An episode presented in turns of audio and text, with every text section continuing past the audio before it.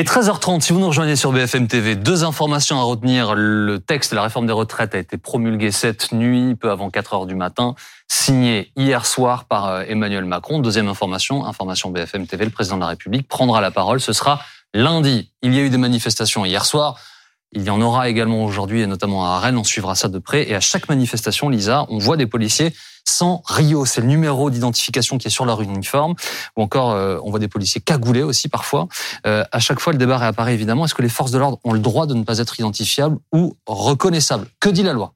Il y a plusieurs façons de s'identifier euh, quand on est euh, force de l'ordre, quand on est policier ou gendarme et quand on fait surtout du maintien de l'ordre. Et d'abord, effectivement, ce RIO, référentiel des identités de l'organisation. Ce sont euh, sept chiffres que vous voyez apposés sur l'uniforme et chacun des RIO est un numéro unique. Attention, ne confondez pas avec ça. Vous allez voir, c'est un numéro qui est dans le dos en général des agents. Voilà, et ce numéro-là sert à identifier la section à laquelle le policier appartient. On parle donc bien du RIO, le long numéro de cette chiffre que vous apercevez à l'écran. Depuis le 1er janvier 2014, les policiers et les gendarmes en exercice ont l'obligation de le porter. Dans le code de la sécurité intérieure, on peut lire que sauf exception justifiée, le policier ou le gendarme se conforme aux prescriptions relatives à son individuelle. C'est Manuel Valls euh, qui a mis en place cette mesure pour lutter contre les contrôles au faciès. L'objectif du RIO est d'envoyer des messages de confiance à la population et de restaurer les liens entre celle-ci et les forces de l'ordre. Deux ans plus tard, le gouvernement constate toujours des manquements. Le 9 juin 2016, c'est bientôt l'Euro de football et l'alerte attentat est au plus haut dans le pays. Bernard Cazeneuve, ministre de l'Intérieur, recadre les forces de l'ordre dans un télégramme qu'il adresse aux préfectures. Il dit La dissimulation volontaire du numéro RIO en contravention avec la règle nourrit l'idée que certains redoutent d'être identifiés parce qu'ils agiraient de manière inappropriée.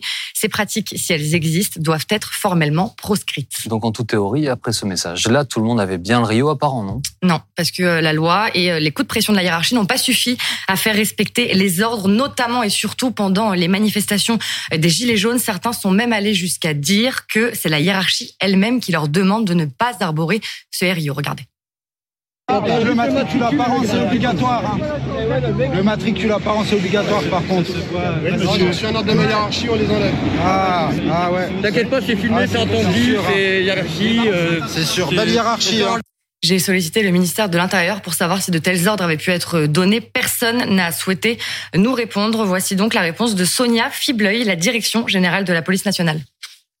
Le port du RIO, il est obligatoire depuis 2014. Euh, son non-port reste marginal et les chefs de service rappellent régulièrement cette obligation lors des, notamment des briefings opérationnels avant toute opération. Alors pour répondre précisément à votre question, non, la hiérarchie ne donne pas pour instruction de ne pas le porter. Pour que les choses soient claires et que la règle du RIO soit lue, entendue, connue et surtout appliquée, elle a été ajoutée au schéma national du maintien de l'ordre, page 23. On peut lire le comportement individuel des personnels engagés concourt à la réussite des opérations et au renforcement de leur légitimité.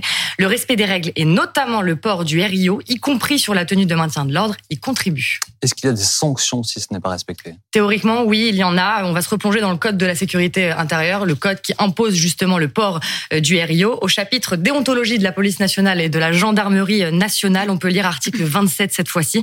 Tout manquement du policier ou du gendarme aux règles et principes définis par le présent code de déontologie l'expose à une sanction disciplinaire en application des règles propres à son statut, indépendamment des sanctions pénales encourues, le cas échéant. La porte-parole de la police nationale nous éclaire sur ces sanctions disciplinaires les tarifications des sanctions ne sont pas euh, prévues par avance. On ne sanctionne les faits qu'après qu'ils aient été euh, dûment qualifiés euh, juridiquement et donc qu'ils aient été confirmés par une enquête. Par contre, le non-port du RIO est susceptible quand même de constituer un manquement au devoir d'obéissance par inobservation d'une règle. Et je vous l'avais rappelé, c'est le texte réglementaire du Code de sécurité intérieure qui le, qui le prévoit.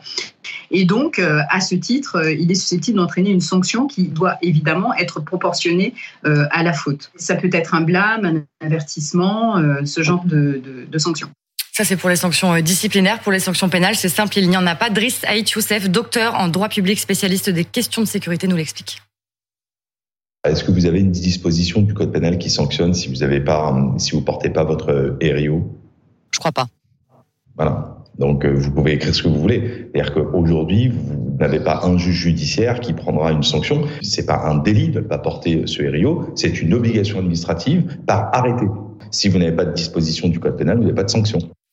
Récemment, les nombreuses vidéos d'abus de violence de la part des forces de l'ordre envers les manifestants ont permis de voir les forces de l'ordre de très et donc de remarquer qu'elles n'affichent pas toujours leur numéro RIO, voire les dissimulent. Le 28 mars dernier, quatre organisations et associations dénoncent l'illégalité de cette pratique. Elles saisissent le Conseil d'État en urgence. Verdict le 5 avril. Le Conseil d'État reconnaît qu'il y a des manquements, mais estime que comme les forces de l'ordre qui ne portent pas leur RIO font quand même l'objet d'enquêtes si elles dérapent, alors il n'est pas nécessaire d'intervenir auprès du ministère de l'Intérieur pour que la loi soit davantage respectée. Anne-Charlène, c'est un peu difficile à intégrer. Le Conseil d'État dit oui, il y a des erreurs, des manquements, mais non, on ne fera rien. C'est un petit peu plus complexe, en effet, pour bien entrer dans le raisonnement. Il faut comprendre qu'en fait, le Conseil d'État n'était pas saisi de la légalité ou non euh, de la question de savoir si on doit porter le RIO. En fait, il était saisi en référé liberté, c'est-à-dire que c'est un office très restreint. Le juge doit simplement vérifier si une liberté fondamentale est violée en urgence et s'il lui appartient donc de prendre des mesures urgentes pour que cette liberté euh, soit à nouveau euh, possible dans son exercice.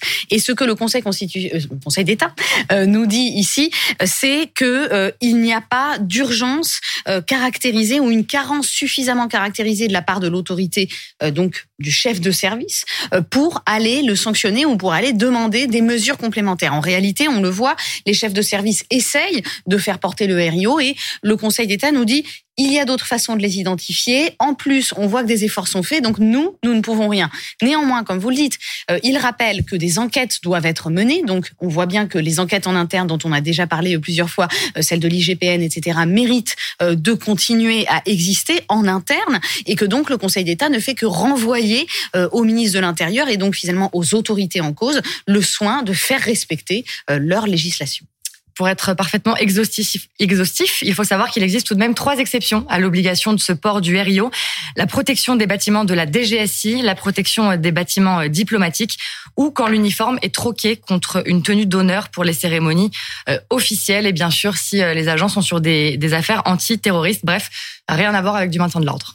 Il y a un autre moyen encore plus simple, a priori, d'identifier les membres des forces de l'ordre, c'est leur visage. Est-ce qu'ils sont obligés d'être à visage découvert? Théoriquement, euh, oui, le maintien de l'ordre doit se faire à visage euh, découvert, toujours dans euh, le schéma national du maintien de l'ordre, toujours à la page 23.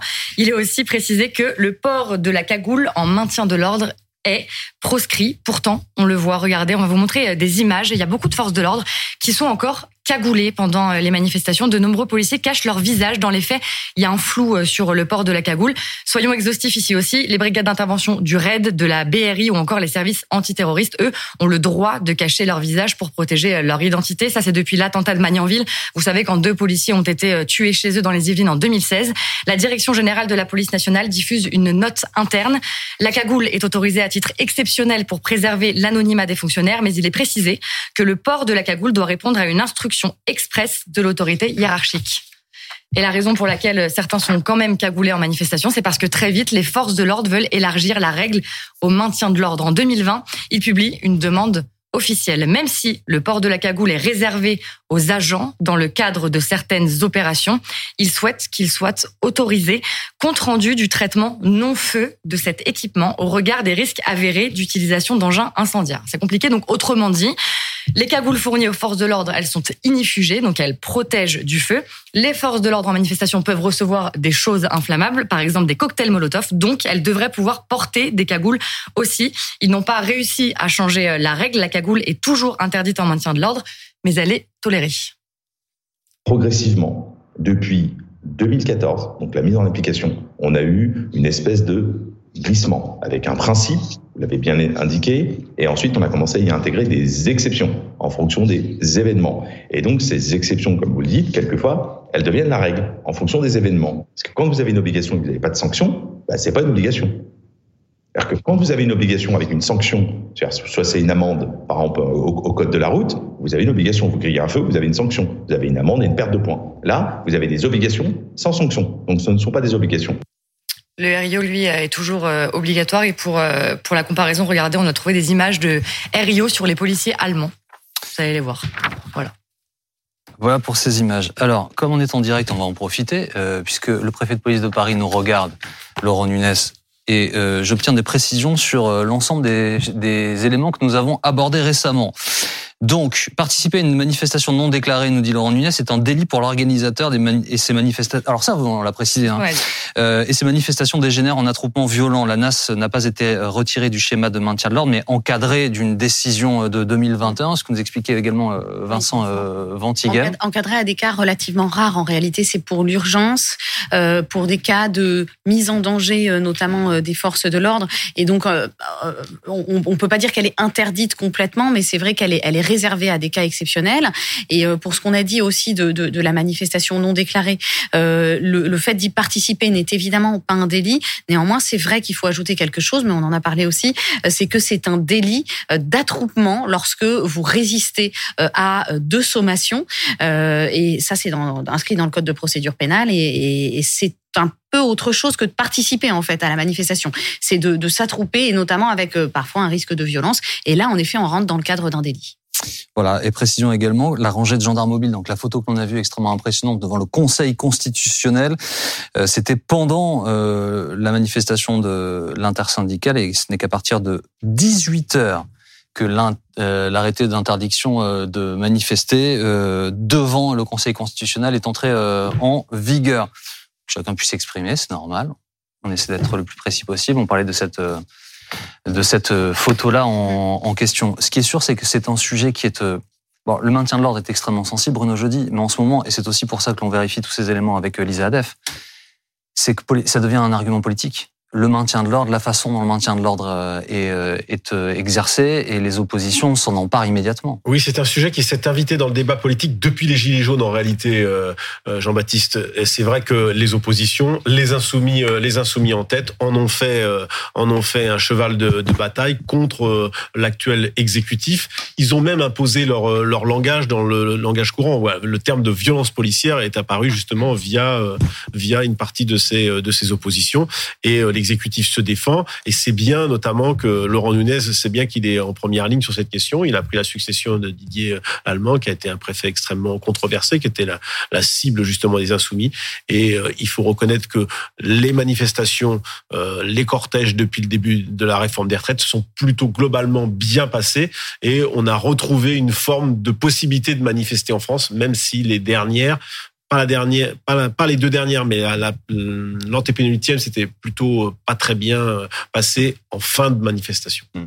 Oui, il faut rappeler aussi quelque chose, c'est que euh, le, schéma de maintien de l'ordre est un texte bon qui est plutôt euh, de l'ordre euh, de, l'administratif, mais il y a, en plus aussi toutes les dispositions qu'on a rappelées du code de la sécurité intérieure et du code pénal, et surtout une règle sacro-sainte, c'est que c'est très difficile d'avoir un encadrement législatif précis de ces événements, parce que au fond, il y a une seule règle, c'est celle de la proportionnalité et la nécessité de l'action. C'est-à-dire que les juges administratifs ou pénaux, lorsqu'ils sont mis euh, face à des agissements policiers, doivent vérifier que, le, par exemple, le recours à la violence est ultime, c'est-à-dire qu'il y avait vraiment une menace. Et, et tous ces éléments-là, en réalité, c'est plutôt dans la pratique euh, parfois en quelques minutes euh, que ces choses-là sont discutées. Donc, au fond, euh, les codes, les euh, différentes législations administratives que nous avons ne peuvent encadrer que le recours avec de grands principes, mais c'est évidemment concrètement que les choses se mesurent.